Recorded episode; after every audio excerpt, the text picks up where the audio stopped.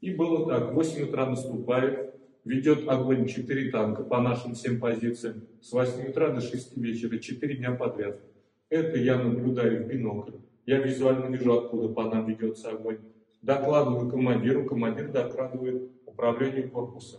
В ответ на это за все 4 дня ни одного выстрела с нашей стороны не было. Помимо этого, по какому-то приказу всю нашу артиллерию убрали оттуда. На следующий день начался массированный вообще вот этот обстрел танков. Ну, я не скажу сколько, но число их, наверное, около 20 точно было. По всем нашим позициям летали коптеры. Какие у нас тут последствия за то, что вы озвучили? Я не знаю. Мне терять нечего. Жена, дети.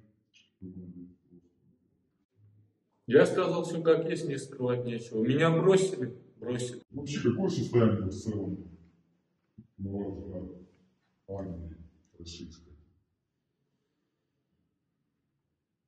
Вот учитывая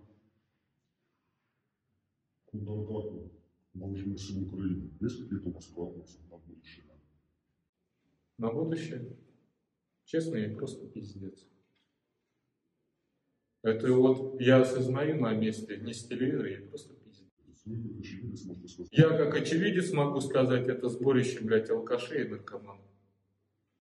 Что бы передали своему руководству, командованию, Чтобы я передал руководству командованию, то, что спасибо большое, что нас бросили, как мясо сдохнуть.